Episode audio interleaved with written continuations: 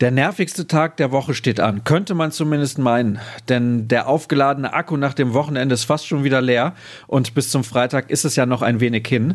Schön, dass ihr trotzdem die Energie für BVB Kompakt gefunden habt. Ich bin Sascha Staat und wie gehabt gibt es jetzt die wichtigsten Infos rund um Borussia Dortmund für euch kurz und knapp zusammengefasst. Neben einer normalen Trainingseinheit in Vorbereitung auf das Spiel am Freitag gegen Frankfurt war rein sportlich betrachtet kaum etwas los an der Strobelallee bzw. in Brakel, zumal es auch keine Neuigkeiten zum Status von Julian Brandt gab, dessen Ausfall gegen die Eintracht so gut wie sicher scheint. Allerdings gibt es noch Hoffnung für die Partie gegen Paris in der Champions League in der kommenden Woche. Mehr dürften wir dann morgen in der turnusmäßigen Pressekonferenz zum Spieltag erfahren. Also schauen wir direkt mal, worum sich die Kollegen in der Redaktion so gekümmert haben. Dirk Krampe beschäftigt sich in seinem Artikel mit Emre Can. Der Neuzugang konnte bei seinem Ligadebüt in Leverkusen definitiv überzeugen und legte danach direkt mal den Finger in die Wunde. Seine Analyse verlief nämlich schonungslos. Wenn man in Führung liegt, dann muss man dreckiger spielen, forderte er. Das müsse die Mannschaft lernen. Was Chan sonst sagte, das hat Dirk für euch zusammengetragen.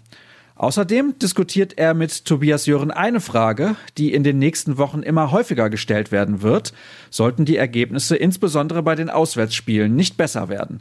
Favre und der BVB hat dieses Modell noch Zukunft. Wer welche Position einnimmt, das möchte ich euch an dieser Stelle noch nicht verraten, aber unsere Umfragewerte sind eindeutig. Gut 80 Prozent sind der Meinung, dass die Zeit des Schweizers in Dortmund bald abgelaufen sein wird. Gesucht wird neues Personal, in Anführungsstrichen übrigens schon auf anderer Ebene. Für den Knaller in der Königsklasse gegen Paris Saint-Germain können Jugendliche zwischen 14 und 20 Jahren zu Sternenbannerträgern werden. Elf Plätze stehen zur Verfügung und die verlosen wir.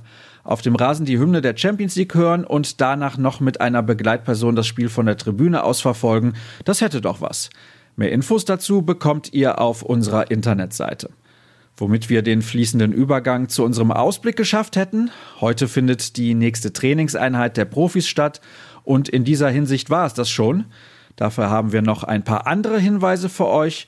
Am Freitag wird es ein Comeback geben und zwar am Mikrofon von Dazone, das die Begegnung gegen Frankfurt überträgt.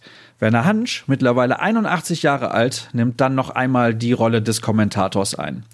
Redaktionell könnt ihr mit einem Artikel von Jürgen Kors über Mats Hummels rechnen, der den Ansprüchen ein wenig hinterherläuft. Licht und Schatten wechseln sich beim Abwehrchef nämlich ab. Und das war's dann schon wieder für die aktuelle Ausgabe. Am Ball bleiben könnt ihr unter ruhrnachrichten.de oder bei Twitter unter rnbvb. Wer möchte und so viel Zeit und Nerven hat, der darf mir gerne unter Start folgen. Da gibt es auch jede Menge schwarz-gelben Inhalt zu lesen. Habt einen guten Tag. Morgen früh hören wir uns wieder. Bis dann.